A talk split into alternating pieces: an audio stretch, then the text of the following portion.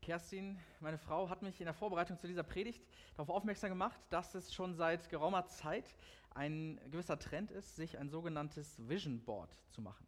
Ein Vision Board kannst du dir vorstellen als eine Art Collage. Manche machen das analog, irgendwie auf so einem großen Fotokarton. Manche machen das digital bei Pinterest oder wo auch immer. Ähm, eine Collage mit deinen persönlichen Zielen für ein Jahr. Also man, die, der Vorteil von so einer Collage ist, du kannst das ein bisschen unterteilen irgendwie. Das ist mein Ziel für meine Beziehungen, das ist mein Ziel für ähm, meinen Beruf, das ist das Ziel für meine sportliche Betätigung, so die verschiedenen Bereiche deines Lebens. Und dann kannst du das mit irgendwie Schnipseln dekorieren, ähm, was Schönes dazukleben, Sprüche dazu schreiben. Und so hast du eine Übersicht, was dir für ein Jahr wichtig ist. Das kannst du dir über dein Bett hängen oder in die WG-Küche ähm, oder über deinen Schreibtisch ich glaube, früher hätte man zu so einem Vision Board gesagt, man macht sich gute Vorsätze. Ich habe das Gefühl, das ist so ein bisschen aus der Mode gekommen. Ich mache das irgendwie nicht so richtig, weil man meistens dann ja doch irgendwie jetzt schon spätestens am 10. Januar, frohes neues Jahr übrigens, äh, merkt, es klappt irgendwie nicht so gut. Und so ein Vision Board hat den Vorteil, du konzentrierst dich nicht irgendwie auf eine Sache, sondern du, du hast so verschiedene Aspekte in deinem Leben, die du äh, verfolgen willst, wo du dranbleiben willst, ähm, an denen du arbeiten möchtest unsere Jahreslosung für dieses Jahr, finde ich, könnte eine gute Hintergrundfolie sein für so ein Vision Board. Sie ist nicht ein einzelner Bereich, also ein Teilbereich meines Lebens ist irgendwie Barmherzigkeit, sei barmherzig, wie auch euer Vater im Himmel barmherzig ist, sondern die Jahreslosung könnte das Blatt sein, wo deine ganzen Ziele drauf sind. Das, was dein Jahr 2021 ausmacht. Zugegeben, in der letzten Woche war ich sehr unbarmherzig. Ich war unbarmherzig mit den Menschen, die in diesem Land Entscheidungen treffen. Mit unserer Bundeskanzlerin, mit den Männern und Frauen, die die Bundesländer führen. Mich hat mich haben diese Entscheidungen, die da getroffen wurden, richtig, richtig genervt und ich hatte 80 Prozent in der letzten Woche schlechte Laune und war unbarmherzig mit den Menschen, die Entscheidungen treffen. Das wirkt sich bei mir auch aus, darauf aus, dass ich zu Menschen in meinem Umfeld unbarmherziger bin, dass mein Fell dünner wird, dass ich leichter gereizt bin. Ich war in der letzten Woche unbarmherzig mit mir, mit den Ergebnissen meiner Arbeit, mit den Dingen, wie sie so laufen.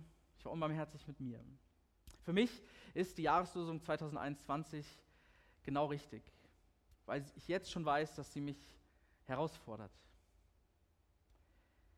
Barmherzigkeit, finde ich, ist so ein Wort, das man im christlichen Jargon irgendwie öfter hört. Es kommt in manchen deutschen Liedtexten vor. Ähm, man hört es oft, wenn man irgendwie in Kirche unterwegs ist, dann reden wir oft von Barmherzigkeit, dass das so wichtig ist. Und ich finde, dieses Wort Barmherzigkeit, das, hat so, das klingt so nett. Das klingt ein bisschen so nach so einem Zuckerguss irgendwie noch obendrauf, aber es ist so eher so was Liebes, Nettes, Freundliches. Ich glaube, wenn wir uns intensiv damit auseinandersetzen, was Barmherzigkeit bedeutet, dann ist das nicht einfach nur so ein, so ein etwas, was das Leben irgendwie ein bisschen freundlicher, schöner, bunter macht, sondern da geht es richtig ans Eingemachte. Ich will mit euch heute ein bisschen danach fragen, was meint Barmherzigkeit eigentlich hier in diesem Kontext, was meint Barmherzigkeit eigentlich in der Bibel und was, was meint Barmherzigkeit auch im Alten Testament. Der Text, den Anni eben vorgelesen hat, den finden wir im Lukas-Evangelium, Kapitel 6, in der sogenannten Feldrede. Lukas überliefert die Feldrede, bei Matthäus kennt ihr vielleicht, äh, heißt es Bergpredigt. Das sind zwei große, lange Texte, lange Reden von Jesus und wo Matthäus und Lukas jeweils in der Überlieferung Schwerpunkte gesetzt haben. Und hier in der Feldrede gibt es zwei Sachen, die wirklich im Fokus stehen. Das eine ist Feinde lieben, das andere ist barmherzig sein. Wenn du wissen willst, was christliches Leben ausmacht, was es ausmacht, als Christin, als Christ zu leben, und du liest die Feldrede, dann wirst du nicht drum rumkommen um diesen Gedanken, liebe deine Feinde und sei barmherzig. Das sind Imperative, die unser Leben auf den Kopf stellen, wenn wir versuchen, danach zu leben. Und in der Bibel ist es oft so, dass Jesus ein bestimmtes Argumentationsmuster benutzt. Er sagt, Schaut auf den Vater im Himmel, guckt euch an, wie euer Gott ist, den ihr schon kennt, den ihr seit Generationen kennt, und lebt das, was ihr selbst von ihm erfahren habt. Ahmt das nach. Versucht so zu sein wie Gott. Ihr wisst, ihr könnt nicht Gott selbst sein. Ihr habt es auch in eurer Geschichte gemerkt, durch alle Gesetze, durch all das, was ihr versucht einzuhalten, könnt ihr nicht Gott selbst sein, aber es lohnt sich, danach zu leben. Und eigentlich ist das, was Jesus hier seinen Zuhörerinnen und Zuhörern über Gott sagt, bekannt. Er zeichnet hier nicht ein völlig neues Gottesbild. Manchmal hat man ja so den Eindruck, das Alte Testament ist gekennzeichnet von einem zornigen Gott und das Neue Testament ist dann hauptsächlich gekennzeichnet von einem gnädigen Gott. Ganz so plakativ ist es nicht. Auch das Alte Testament kennt den gnädigen Gott. Und was Jesus hier macht, ist was, was wir Menschen in, hin und wieder mal gebrauchen. Er weiß, dass wir Menschen vergesslich sind. Ich weiß nicht, wie das dir geht. Ich bin ab und zu vergesslich. Ähm, ein klassisches Beispiel, was auch hin und wieder mal zu Konflikten führt. Es muss doch irgendwas erledigt werden, ich muss doch irgendwas reparieren oder irgendwas wegräumen oder irgendwas machen und ich vergesse es einfach. Also es ist nicht so, dass ich das mutwillig mache, aber es gerät einfach für mich aus dem Blick, wenn ich mir dann irgendwie einen dicken Zettel an meine Tür mache, dann weiß ich, okay, das muss ich noch erledigen, ansonsten vergesse ich die Dinge schon mal. Ich glaube, wir Menschen sind vergesslich auch in Bezug auf Gott, wie Gott eigentlich ist. Das andere ist, wir vergessen Sachen, aber manchmal müssen wir uns auch nochmal vergewissern. Für mich jetzt als Vater ist es irgendwie ein eindrückliches Beispiel, wenn mein Sohn, wenn Matti irgendwie spielt und er spielt alleine, was jetzt dann in so einem Alter mit zweieinhalb immer mehr passiert, dann, dann ist er vertieft und hin und wieder guckt er mal, ob wir noch da sind. Er dreht sich um und will wissen, ob Mama und Papa noch da am Tisch sitzen, ob sie noch am Sofa sitzen. Wenn er in seinem Zimmer ist, kommt er zwischendurch mal rüber ins Wohnzimmer und will wissen, ob wir noch da sind. Er will sich vergewissern. Er weiß eigentlich, dass wir da sind, aber er braucht die Vergewisserung, dass wir noch da sind. Und ich glaube, wir Menschen brauchen das auch, nicht nur kleine Kinder, sondern auch wir Menschen brauchen eine Vergewisserung, dass es so mit Gott sich verhält, äh, wie er sich selbst beschreibt. Ich möchte mit euch einen Blick ins Alte Testament werfen, wie Gott da beschrieben wird, wie Barmherzigkeit da aussieht. Ihr hört das hin und wieder mal von mir, dass die deutsche Sprache ziemlich abstrakt ist. Wir haben so Worte wie Gnade, Barmherzigkeit, ähm, Erbarmen. Und das sind so abstrakte Begriffe, die man nicht an, anpacken kann. Also du kannst den Begriff Gnade nicht anpacken, das ist was, äh, das ist ein abstrakter Begriff. Diese Worte Gnade, Barmherzigkeit, Erbarmen gehen in der hebräischen Sprache, die im Alten Testament benutzt wird, auf einen Begriff zurück, der einmal das bedeutet, aber auch Mutterschoß. Die hebräische Sprache kennt einen Begriff, der dann auf Gott angewendet wird, der ganz leiblich, ganz körperlich, ganz plastisch ist, der vielleicht auch die feminine Seite Gottes ausdrückt. Mutterschoß. Im Alten Testament, wenn Gott beschrieben wird, ähm, ist Mutterschoß neben dem Wort für Herz, also auch das menschliche Herz, das meiste, wo, oder wenn sozusagen Gott beschrieben wird und ein Organ beschrieben wird, dann ist Mutterschoß neben Herz das, was am häufigsten verwendet wird. Und das drückt sowas aus wie Fürsorge. Mutterschoß meint auch das, wo dein Kind heranwächst. Und wenn ich mir vorstelle, da tust du als Kind nichts für, da kümmert sich jemand um dich. Da hast du einen Raum, einen Ort, wo du geborgen bist. Da kannst du nichts für tun. Diese Fürsorge, diese Liebe, diese Zuneigung, die wird dir geschenkt. Mutterschoß. In der Bibel gibt es eine ganze Reihe Bilder, die sehr männlich geprägt sind. Hirte, Vater, Herr, all das sind männliche Begriffe. Und es gibt hier und da auch äh, weibliche Begriffe, die für Gott verwendet werden. Und mein Eindruck ist, Barmherzigkeit, das vielleicht etwas, was Frauen leichter fällt. Ich jedenfalls höre das so, dass es für mich eine große Herausforderung ist, dass hier gesagt wird, also ein Mutterschoß ist barmherzig, aber Bilder, die für Männer gebraucht werden, die sind dann irgendwie eher von, äh, von Stärke oder was auch immer geprägt. Aber um barmherzig zu sein, da muss ich mich als Mann ganz schön für ranhalten. Das fordert mich heraus. Das passiert nicht einfach so. Und die Bibel sagt, bei Gott ist das so. Im Alten Testament hat sich dann aus dieser Überzeugung, dass Gott barmherzig ist, dass Gott gnädig ist, einen, einen Merksatz herausgebildet, der über verschiedene Jahrhunderte immer wieder vorkommt. Er heißt, gnädig und barmherzig ist der Herr, geduldig und von großer Güte. Gnädig und barmherzig ist der Herr, geduldig und von großer Güte. Diesen Satz hat man als die sogenannte Gnadenformel bezeichnet. Und er kommt so oder so ähnlich in Abwandlungen insgesamt siebenmal im Alten Testament vor. Und das Interessante ist, in Texten, die ganz unabhängig voneinander entstanden sind, wo die Autorinnen und Autoren sich nicht kannten, wo auch Jahrhunderte dazwischen liegen, zwischen dieser Entstehung. Gnade, Barmherzigkeit als zentrale Merkmale Gottes. Und mir geht das so, wenn ich sowas höre, dann beziehe ich das sehr, sehr schnell auf mich als Individuum. Also wir leben ja heute in einer Zeit, in der äh, das Individuum im Fokus steht und auch jetzt, wir merken das im Moment, äh, die Frage nach Gemeinschaft, nach Solidarität, nach Miteinander immer aufs Tableau gebracht werden müssen, weil es ist irgendwie einfacher, erstmal an sich zu denken.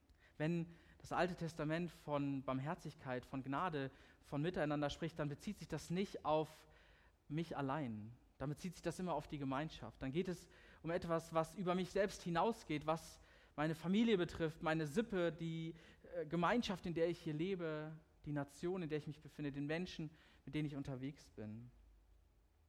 Gottes Plan mit dieser Welt ist nicht nur ein Plan, den er mit uns Einzelnen hat, das auch, aber den er auch mit der Welt hat. Sowas wie Gerechtigkeit, sowas wie Solidarität, das sind Sachen, die bei Gott selbst verankert sind. Und das Alte Testament weiß das manchmal besser als wir heute. Da sind Strukturen, da sind Kräfte am Werk, die dazu führen, dass Menschen unterdrückt werden, dass Menschen in Sklaverei leben, dass Menschen in Ungerechtigkeit leben. Und wir werden euch gleich noch ein Projekt vorstellen, bei dem wir uns mit genau mit diesen Fragen auseinandersetzen, was eigentlich christlicher Glaube mit diesen Themen zu tun hat. Und Jesus nimmt dieses Bild auf. Er kennt dieses Bild, er erinnert die Menschen daran, wie Gott ist, wie sie auch Gott schon kennengelernt haben. Jesus lebt und stirbt für dieses Bild von Gott. Gnädig und barmherzig zu sein, mit sich selbst, mit den Menschen in deinem Umfeld, mit den Strukturen, in denen du dich befindest. Und das heißt ja nicht, alles gut zu heißen, sondern auch zu sagen, wo Dinge schieflaufen. Gerade das ist ja dann auch Barmherzigkeit, zu sagen, wenn es Menschen schlecht geht, dann muss ich darauf hinweisen. Bei Jesus bedeutet Barmherzigkeit, Grenzen zu überwinden. Wir lesen das in ganz vielen Geschichten, dass Jesus mit den Zöllnern und Sündern ist, mit ihnen feiert und sich ihr Leben verändert. Dass Menschen mit den Prostituierten zusammen ist, um für sie da zu sein, um ihnen Mut zu machen, um ihnen zuzusprechen. Jesus berührt kranke Menschen, die aus ganz unterschiedlichen Gründen krank und ausgestoßen sind. Das ist Barmherzigkeit, dass Trennung, gesellschaftliche Grenzen, die da sind, überwunden werden. Barmherzigkeit ist bei Jesus nicht nur so ein bloßer Gedanke. Ich glaube, er würde sich das auch als Hintergrundfolie auf sein Vision Board schreiben, aber das verändert sein Leben. Das macht seine Mission aus. Es ändert das Mindset. So wie Jesus argumentiert, bei Gott sehen wir Barmherzigkeit, bei Gott sehen wir Gnade, so sollen wir auch barmherzig sein und gnädig sein. Das kennen wir vielleicht unter dem Begriff der Nachfolge, der Nachahmung. Ich finde dieses Bild, das habe ich auch schon öfter mal gesagt, das Abhausen schön. Da ist, da ist ein Bild, was wir von Gott haben und wir legen so eine dünne Folie unser Leben darüber und versuchen das so schemenhaft nachzumachen. Das geht es nicht um bloße Kopieren, weil dieses, dieses Abhausen hat auch seine eigenen Ecken und Kanten. Es ist nicht das Original, aber es versucht dem zu entsprechen, wie das Original aussieht. Barmherzigkeit. Ich habe am Anfang schon so ganz grob Dimensionen aufgezeichnet, wie das bei mir gerade schwerfällt, mit mir persönlich.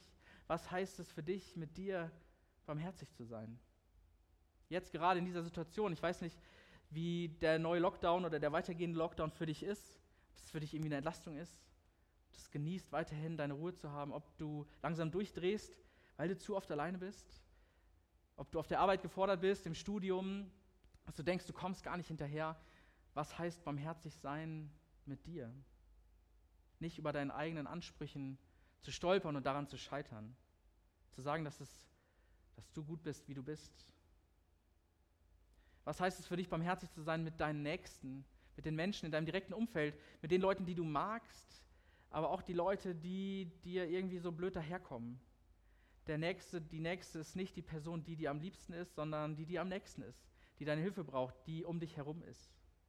Was heißt das für dich? Was heißt es auch, barmherzig zu sein mit den Menschen in unserer Gesellschaft, mit denjenigen, die Verantwortung tragen? Ich glaube, Barmherzigkeit heißt nicht, alles hinzunehmen und alles zu schlucken, aber zu sehen, dass Leute, die Entscheidungen treffen, ob das in der Wirtschaft, in der Politik, wo auch immer ist, dass sie oft ein großes Ganzes im Blick behalten müssen. Dass ich vielleicht gar nicht nachvollziehen kann, was der größere Kontext ist und manche Entscheidungen hinnehme. Und trotzdem darüber zu debattieren, was gut und was richtig ist, was uns ausmacht. Das macht ja auch eine lebendige Gesellschaft, auch eine Demokratie gerade aus. Was heißt es für dich, in deinem Leben barmherzig zu sein mit den Strukturen? Heißt es vielleicht auch, auf ungesunde Strukturen hinzuweisen, dass Menschen Gnade und Barmherzigkeit erleben können, weil sich die Strukturen ändern, in denen sie sich befinden. Unsere katholischen Geschwister haben in ihrer Tradition Listen entwickelt, was Werke der Barmherzigkeit sind. Es gibt einmal die sieben fleischlichen Werke der Barmherzigkeit, also das, was sich auf unseren Körper bezieht. Da steht sowas drin wie Menschen Essen geben, Tote begraben, Leute bekleiden, Menschen im Gefängnis besuchen, wo quasi ganz physische, körperliche Nöte abgedeckt werden. Vielleicht gibt es da Sachen, die für dich gerade relevant sind, wo du merkst, da kannst du anderen Gutes tun, barmherzig sein. Aber sie haben auch sieben geistliche Werke der Barmherzigkeit beschrieben. Und da steht sowas drin wie geduldig sein, oder auf Schuld, auf Sünde hinweisen, was sich dann vielleicht vor allen Dingen auf ungesunde Strukturen bezieht, was sich aber vielleicht auch auf einzelne Personen bezieht. Dass sie Barmherzigkeit erleben können, dass ich sie darauf hinweise, was gerade falsch läuft oder mit ihnen darüber ins Gespräch zu kommen. Barmherzigkeit als geistliches Werk heißt zum Beispiel auch zu vergeben. Google das mal, sieben Werke der Barmherzigkeit und da findest du eine ganz spannende Liste und vielleicht ist das was, was mit auf dein Vision Board kommt. Ich habe es am Anfang gesagt, mir fällt es im Moment schwer, barmherzig zu sein. Deswegen war für mich auch dass diese Predigt hier eine Predigt, die ich mit mir ausmachen musste, ähm, weil ich euch nicht das Blaue vom Himmel hier erzählen kann, aber weil ich denke, dass wir hier ein Vers, eine Jahreslosung haben, die gerade in diesem Jahr ganz, ganz besondere Strahlkraft hat. Und wenn jeder von uns, wenn jede von uns sich das zu Herzen nimmt und da dran bleibt und danach fragt, Gott, du bist so barmherzig, du bist so groß zu mir, was heißt das dann für mein Leben? Ich glaube, das verändert was bei dir, bei mir, in unserem Umfeld, in unserer Gesellschaft. Ich schicke euch gleich für euer persönliches Vision Board, für euer Smartphone-Hintergrund ein Bild mit der äh, Jahreslosung drauf. Ähm, ich trage das jetzt seit Mittwoch ungefähr schon mit mir in der Hosentasche rum. Ich sehe das immer wieder und denke, ja, das fordert mich heraus. In Momenten, wo ich genervt auf mein Handy gucke, sehe ich, seid barmherzig, wie euer Vater im Himmel barmherzig ist. Vielleicht ist das auch was für dich. Amen.